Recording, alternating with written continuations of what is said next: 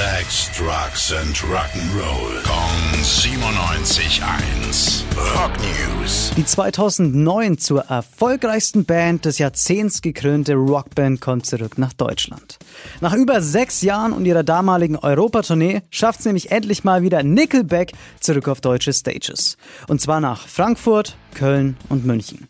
Der Ticketverkauf für die sogenannte Get Rollin' Tour, wie sie sie nennen, ja, die läuft seit gestern, also für alle, die Bock haben. Auf, auf, schnappt euch ein paar Karten und habt ein geiles Konzert.